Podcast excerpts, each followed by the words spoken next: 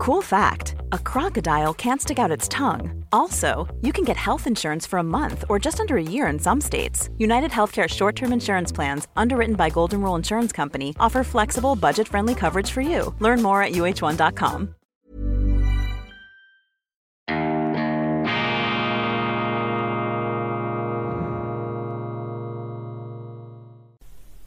Grüezi miteinander. Einen wunderschönen guten Morgen, meine sehr verehrten Damen und Herren, liebe Freunde, vor allem in Deutschland und in Österreich, aber auch in allen Ländern dieser interessanten und bei aller äh, Finsternis und bei aller Fürchterlichkeit immer wieder auch großartigen Welt. Ich begrüße Sie herzlichst zur internationalen Ausgabe von Weltwoche Daily, die andere Sicht. Unabhängig, kritisch, gut gelaunt am Donnerstag, dem 23. Juni 2000 und 22. Wir haben gestern festgehalten, Weltwoche Daily ist früh globalisiert. Es kommt früh am Morgen und ist globalisiert, was das Publikum angeht. Wir haben ein wirklich grenzübergreifendes, großräumiges Publikum. Das ist fantastisch. Herzlichen Dank. Auch die zahllosen Zuschriften, die uns erreichen, der überschäumende Jubel, das ist eine unglaubliche Motivation, ein Ansporn, aber auch die konstruktive Kritik. Äh, jede Kritik, dafür bedanke ich mich. Die Interaktion, die Auseinandersetzung ist wichtig, sie beflügelt uns und deshalb unterstreiche ich, abonnieren Sie die Weltwoche im App Store, dann können Sie alle auch Printinhalte bereits frühzeitig ab Mittwochabend beziehen. Wir haben ganz attraktive Angebote und oder abonnieren Sie Weltwoche Daily auf YouTube, damit wir gemeinsam die Hunderttausender Marke knacken können. Das ist die nächste Wegmarke. Ich hätte mir das nie träumen lassen, als ich im Zuge eines äh, Selbsttherapieprogramms angesichts der Grauenhaftigkeit der Corona-Berichterstattung das Weltwoche Daily etwas intensiver gemacht habe. Aber das hat sich zu einem wirklich sehr fruchtbaren Dialog mit ihnen entwickelt, etwas monologisch äh, im Sinne des Frontalunterrichts am Morgen, aber es kommt ja so viel zurück und ich kann Ihnen versichern, ich lese Ihre Kommentare, nehme sie mir auch zu Herzen, versuche das auch umzusetzen, dort wo es mir sinnvoll erscheint und dort wo ich es nicht schaffe oder wo ich es nicht tue, nehmen Sie es nicht persönlich. Vielleicht habe ich auch den einen oder Hinweis, einen oder anderen Hinweis schlicht vergessen. Nur ganz kurz zur neuen Printausgabe. Ich stelle sie etwas ausführlicher vor im Schweizer ähm, Programm heute mit zwei Weltwochen gehen wir an den Start. Einerseits Weltwoche Grün. Das ist eine relativ neue Innovation aus unserem Verlagshaus. Damit versuchen wir die ökologischen Themen von marktwirtschaftlich liberaler ähm, Warte her aufzuzäumen, also nicht einen ökomarxistischen Ansatz zu pflegen, wie er eben bei diesem Thema ähm, weitgehend überall gepflegt wird. Ökologie ist wichtig, Ökonomie spielt aber auch eine Rolle und diese Verteufelung, diese automatisierte, institutionalisierte Verteufelung der Wirtschaft als eine Art Totengräberin der Natur, da machen wir nicht mit, ganz im Gegenteil, die Wirtschaft hat möglicherweise schon mehr gemacht zur Pflege äh, der Umwelt als die Politik, was übrigens auch kein Wunder ist, denn Unternehmen, die erfolgreich sein wollen, die müssen ja die Kundenbedürfnisse aufnehmen, die müssen hellhörig sein, die müssen ganz feine Antennen haben für das, was die Kunden wollen. Die Kunden sind nämlich der Chef in der Wirtschaft. Der Kunde ist König und in der Politik müsste es heißen, in der Demokratie ist der Bürger der Chef aber in der Politik haben Sie natürlich ein Kunden-, ein Bürgerproblem, vor allem in Deutschland. Da haben Sie riesige Wattebäusche in den Ohren, die Politiker, bis die einmal merken, was die Leute da draußen wollen. Da sind die Probleme bereits ins Himalaya-mäßige hochgewachsen. Diese Anmaßung der Politik, dauernd der Wirtschaft Vorschriften erteilen zu wollen, ist eben auch eine Unsitte dieses geistig-intellektuellen Etatismus, dieser Staatsgläubigkeit, die, die, sich bei uns in den Medien immer weiter ausbreitet, leider auch bei bürgerlichen Medien wie der Frankfurter Allgemeinen Zeitung, bei der NZZ oder aber auch bei der Welt. Und da versuchen wir Gegensteuer zu geben. Auch wir sind nicht perfekt, auch wir machen Fehler, selbstverständlich, aber wir versuchen hier immer wieder fruchtbare Akzente in der Diskussion zu setzen. Dann die Hauptausgabe äh, der Weltwoche Print mit einem Interview, das Sie vor allem in Deutschland interessieren könnte. Uwe Tellkamp, einer der äh, angesehensten deutschen Schriftsteller, hat große Preise abgeräumt für seinen Wenderoman Der Turm. Ich habe ihn getroffen mit unserem äh, Kollegen Matthias Matussek in Dresden. Ein stundenlanges Interview. Wir haben das hier ausführlich dokumentiert. Für mich ist Uwe Tellkamp einer der besten, aber sicher der mutigste Schriftsteller Deutschlands unserer Zeit. Und es ist unglaublich und es ist fürchterlich, wie dieser Uwe Tellkamp in den Medien ähm, heruntergestampft wird, ist auch sehr erhellend, weil sie einfach sehen, wie ideologisch festgezurrt, wie ideologisch festgefahren, betoniert die Journalisten hier an diesen sehr sensiblen Zeitgenossen herangehen, der übrigens ein ausgebildeter Arzt ist, der kommt also von den Realwissenschaften, nicht von den Verbalwissenschaften, die in den Medien da eine ganz große Rolle spielen. Und dieses Interview, ich glaube, ich kann das sagen, so etwas haben Sie jetzt noch nie gelesen im Zusammenhang mit Telkamp. Er war super gelaunt, hat auch noch Brötchen mitgebracht. Wir waren in einem wunderbar verwunschenen Innenhof eines äh, mittlerweile berühmten Buchgeschäfts, der Buchhandlung Loschwitz von Susanne Dagen in Dresden.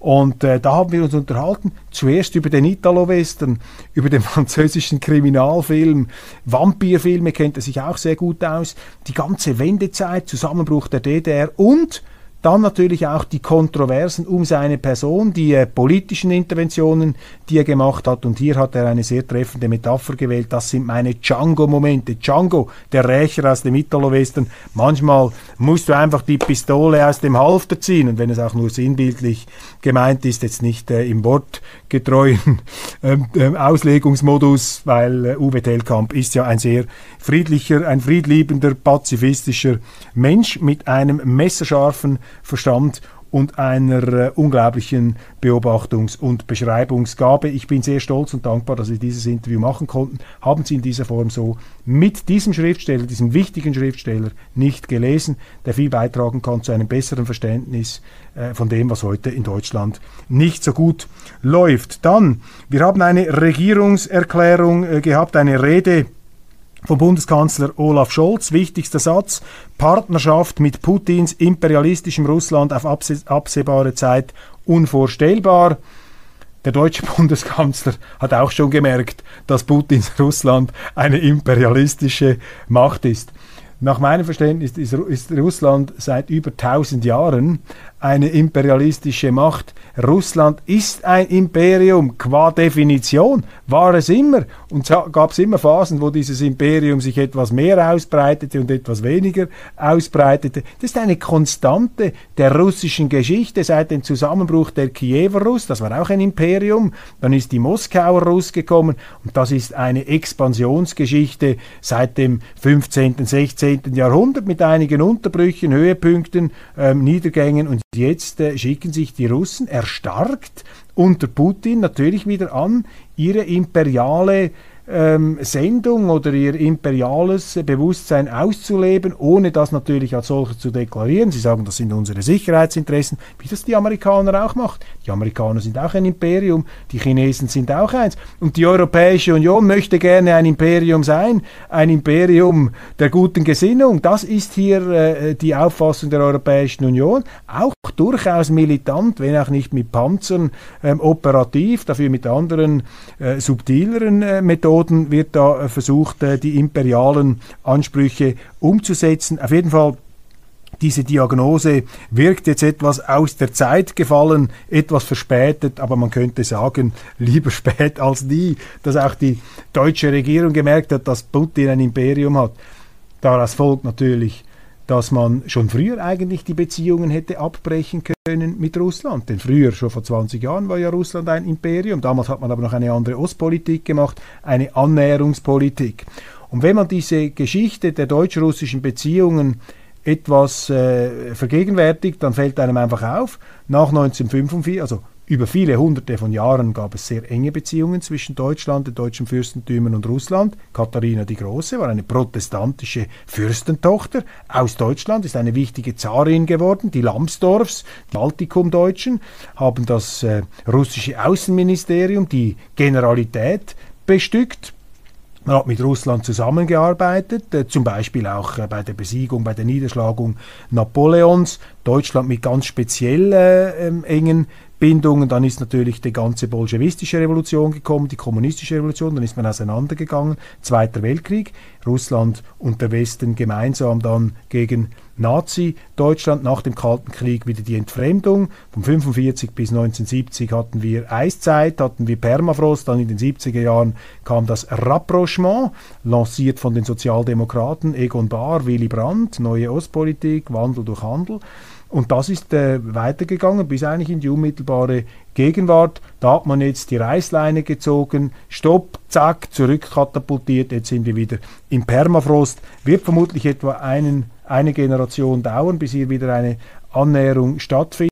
Auch die Russen werden das nicht so rasch vergessen, die jetzt da äh, vom Westen kollektiv sippenhaftungsmäßig auf den Index gestellt werden. Die Folge wird einfach sein, eine massive ähm, wirtschaftliche Rezession.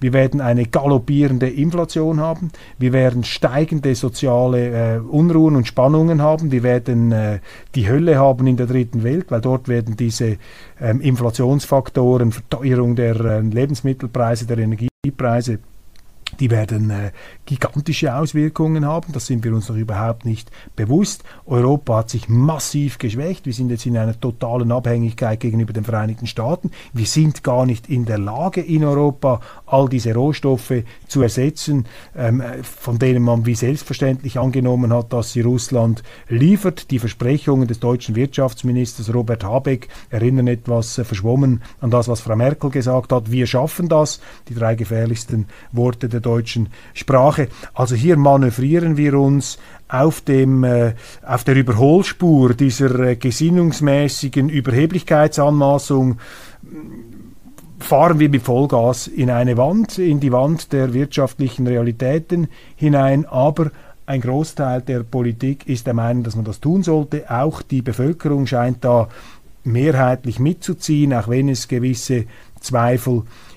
Kurzum, diese Konfrontation, dieser Rückfall äh, in die ähm, Permafrostzeit gegenüber Russland wird Europa massiv schaden. Es wird der Schweiz schaden, aber es wird der Schweiz etwas weniger schaden. Es wird am meisten schaden der ähm, dritten Welt. Es wird Asien massiv schaden. Und deshalb wird auch diese Permafrostzeit irgendwann wieder vorübergehen.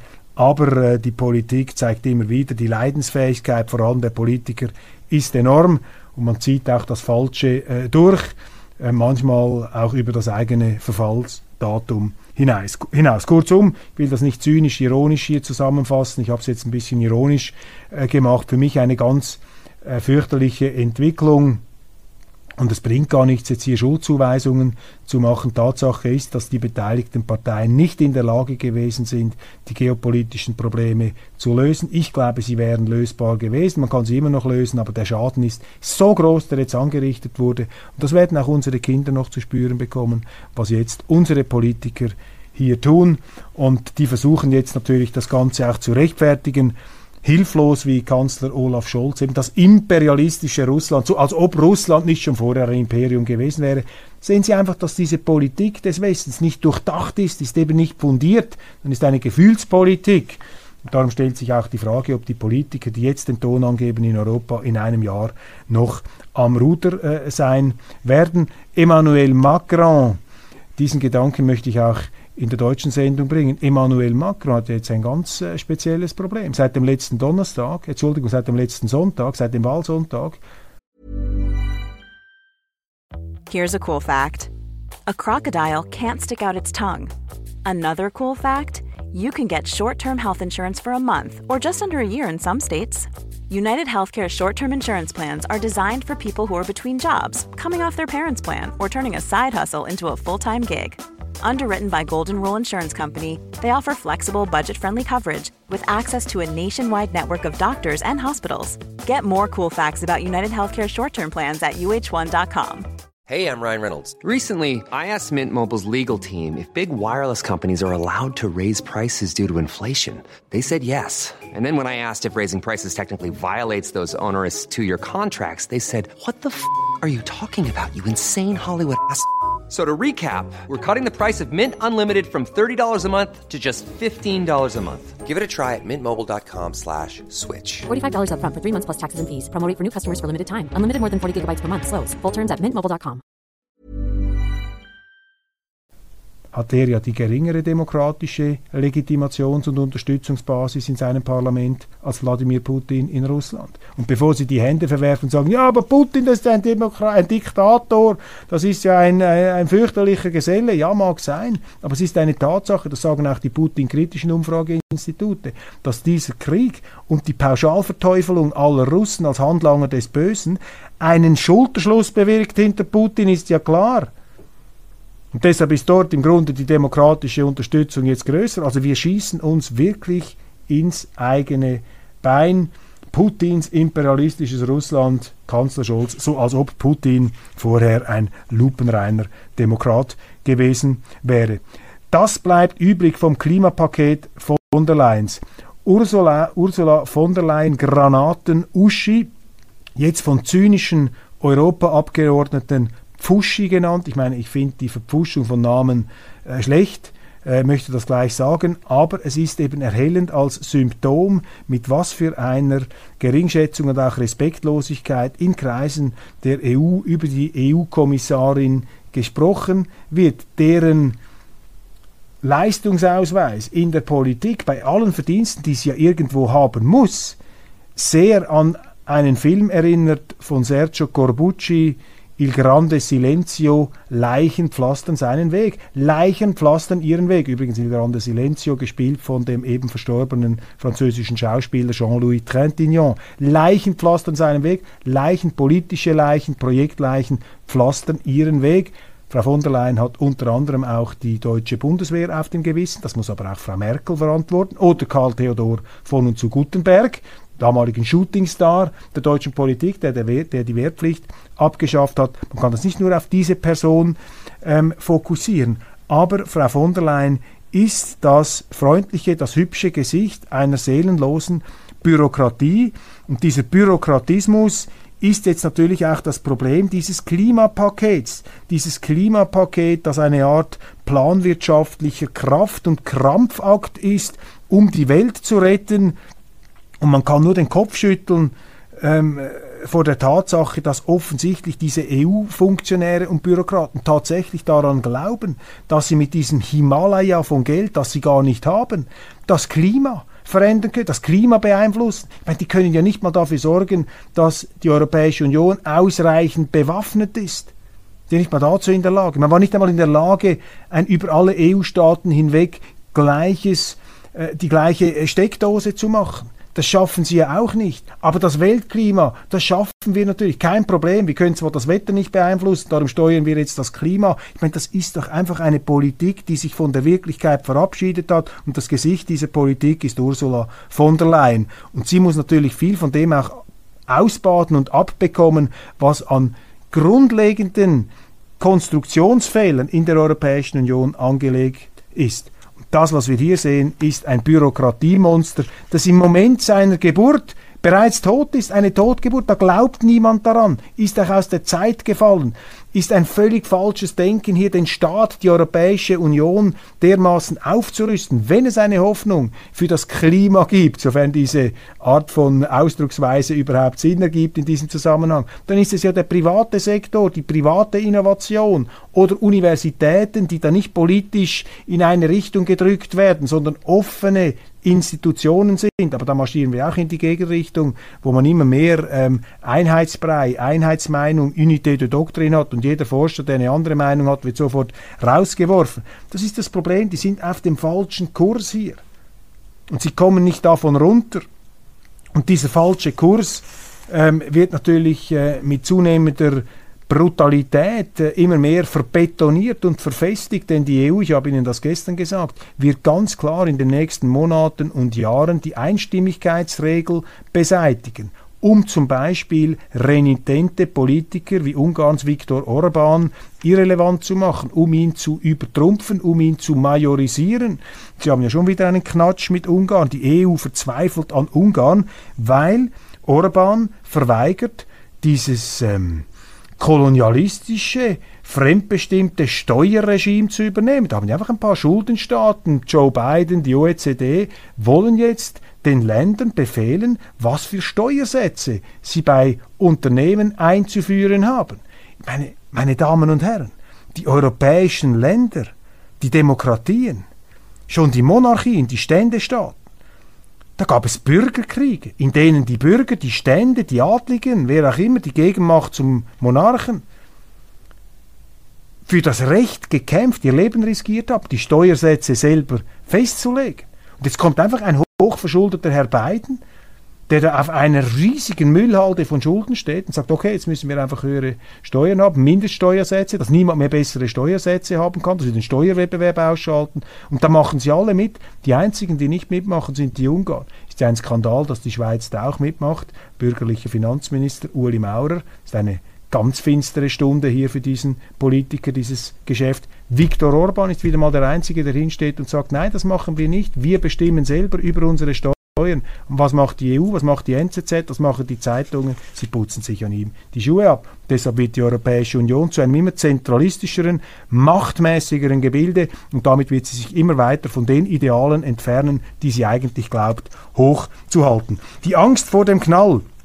Der Finanzminister Christian Lindner warnt die Deutschen vor einer schweren Wirtschaftskrise und fünf Jahren der Knappheit. Leider ist die Gefahr sehr real. Ich finde das eine Frechheit. Da machst du eine falsche Politik und dann hältst du eine Brandrede und sagst den Leuten so, ich knall euch das, ich knall euch das jetzt einfach mal hin. Ja, jetzt müsst ihr halt eine Wirtschaftskrise aushalten. Es gibt halt eine Rezession, weil ich, weil wir euch eine Rezession eingebrockt haben durch eine Politik, die wir uns im Grunde gar nicht leisten können. Und gleichzeitig rennt Herr Habeck herum und gaukelt den Leuten irgendetwas etwas vor wie ein drittklassiger Puppenspieler, dass er mit Katar und anderen Staaten die Gaslieferungen aus Russland ersetzen könnte. Das kann er nicht, das geht gar nicht, das ist unmöglich und hier mit einer Brandrede, also richtig fast schon unheimlich hier, wie er da seine ganze rhetorische Urgewalt aufschäumen und aufblustern und aufdröhnen lässt, sagt Linder, als ob das das Problem der Deutschen wäre. Ihr müsst jetzt, ihr müsst euch jetzt einstellen auf eine Rezession. Jetzt kommt eine Rezession.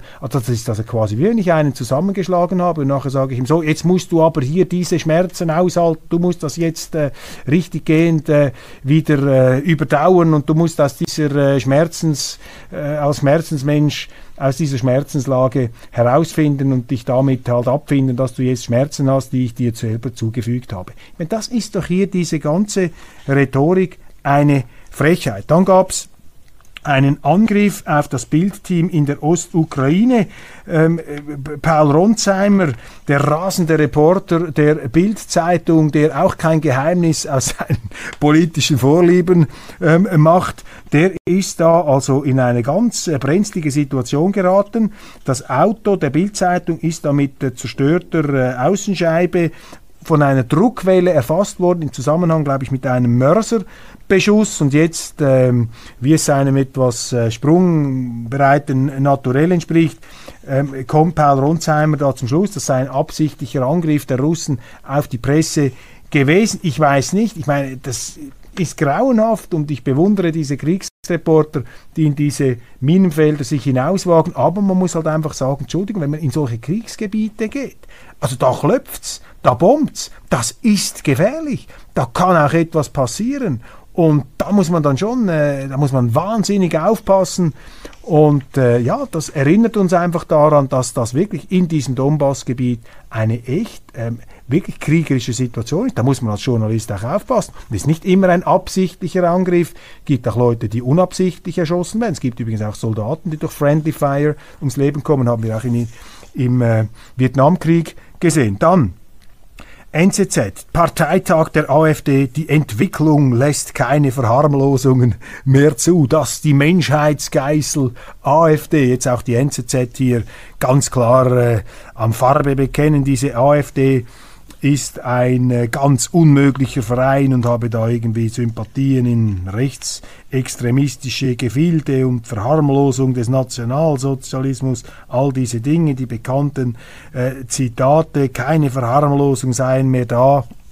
Ja, diese AfD, die dann natürlich jetzt systematisch kaputt gemacht wird von den Medien, die die auch verunglimpfen und da kommen natürlich dann auch die ganzen Ressentiments, die journalistischen heraus. Man muss allerdings sagen, ja, die AfD hat sich das natürlich auch selber zuzuschreiben. Das ist die Folge dieses Führungschaos. Dort haben sie offensichtlich keine Person, die wirklich überzeugend das Ruder, das Steuer in die Hand nehmen kann und gegen diese ganze äh, geballte Angriffsgerölllawine äh, ein halbwegs überzeugendes Gegenargument aufbauen kann. Das fehlt da.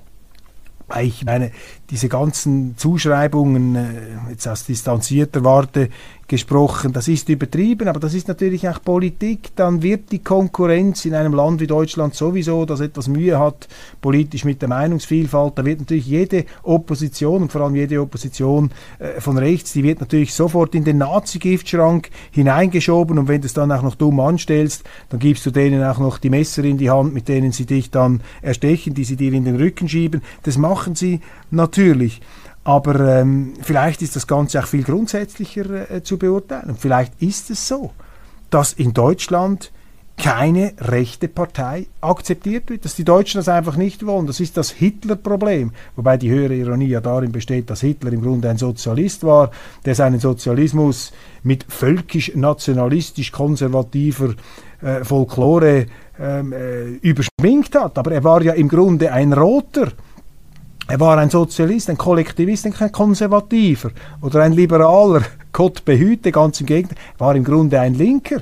Aber man hat das irgendwie geschafft. Das ist eine Leistung auch der Linken, dass sie alles verteufeln konnten, was von rechts kommt. Da ist sofort Hitler, Giftklasse 1a. Vieles von dem, was die AfD erzählt, ist ja, wäre vielleicht vor 15, 20 Jahren in der CDU salonfähig gewesen, aber heute ist es also nicht mehr. Aber sie kommt eben aus dieser Verballhornungs- und Verleumdungsecke nicht mehr heraus, liefert den anderen auch immer noch Munition. Der ganze Staat rüstet gegen die AfD auf. Aber das wäre eigentlich sogar noch eine Chance für eine Oppositionspartei, dass sie gerade mit, dieser, mit diesem Gegenwind wenn sie die Kraft hätte, auf die Sache zu fokussieren hier, ein äh, positives äh, Resultat für sich zu erzielen, aber wie auch immer, das Hitler-Problem Deutschlands äh, ist hier vielleicht der tiefere Grund, dass diese AfD, so wie es aussieht, keinen Fußbreit mehr auf den Boden ähm, bringt, äh, sich da auch in inneren Wirren verstrickt. Und in Deutschland, ich stelle mir das so vor, ist es vermutlich auch unmöglich geworden, überhaupt äh, noch der AfD beizutreten. Da verlieren sie vielleicht ihren Job oder keine Ahnung, werden sie auch sanktioniert, kommen sie auf die Russland-Sanktionsliste. Da krankt es im Moment ganz entscheidend in der Führung. Mal sehen, ist ein bisschen wie im Tierreich in der Politik. Sind die anderen zu stark? Bist du zu schwach? Kannst du dich behaupten, ja oder nein? Man testet natürlich auch da den, den äh, Thermostat-Level der äh, Beteiligten, nicht wahr? Das ist ja Aktion, Reaktion, alle gegen alle, Kampf, alle gegen einen. Ja, da muss man das äh, sehr klug spielen. Aber auf jeden Fall die Medien hier natürlich ganz klar, wo sie stehen und auch zu jeder Verleumdung bereit, die im Grunde ja immer dann auch eine Verharmlosung der Nationalsozialisten bedeutet. Meine Damen und Herren, das war's von Weltwoche Daily International. Vielen Dank, dass Sie dabei gewesen sind. Morgen geht es dann wieder weiter. Die Weltwoche hier, ich zeige Ihnen das noch einmal wunderbar. Doppelt grün, Uwe Tellkamp und Weltwoche grün. Abonnieren Sie diese Zeitung, abonnieren Sie unseren Online-Kanal und abonnieren Sie YouTube, Weltwoche Daily, diese 100.000 die schaffen wir noch. Alles Gute, wir schaffen das. Machen Sie es gut.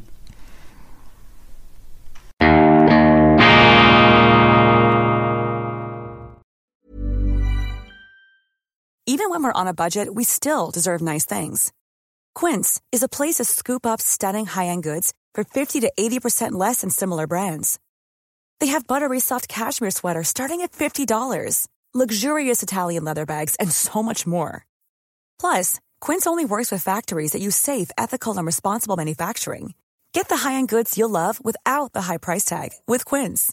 Go to quince.com/style for free shipping and 365-day returns.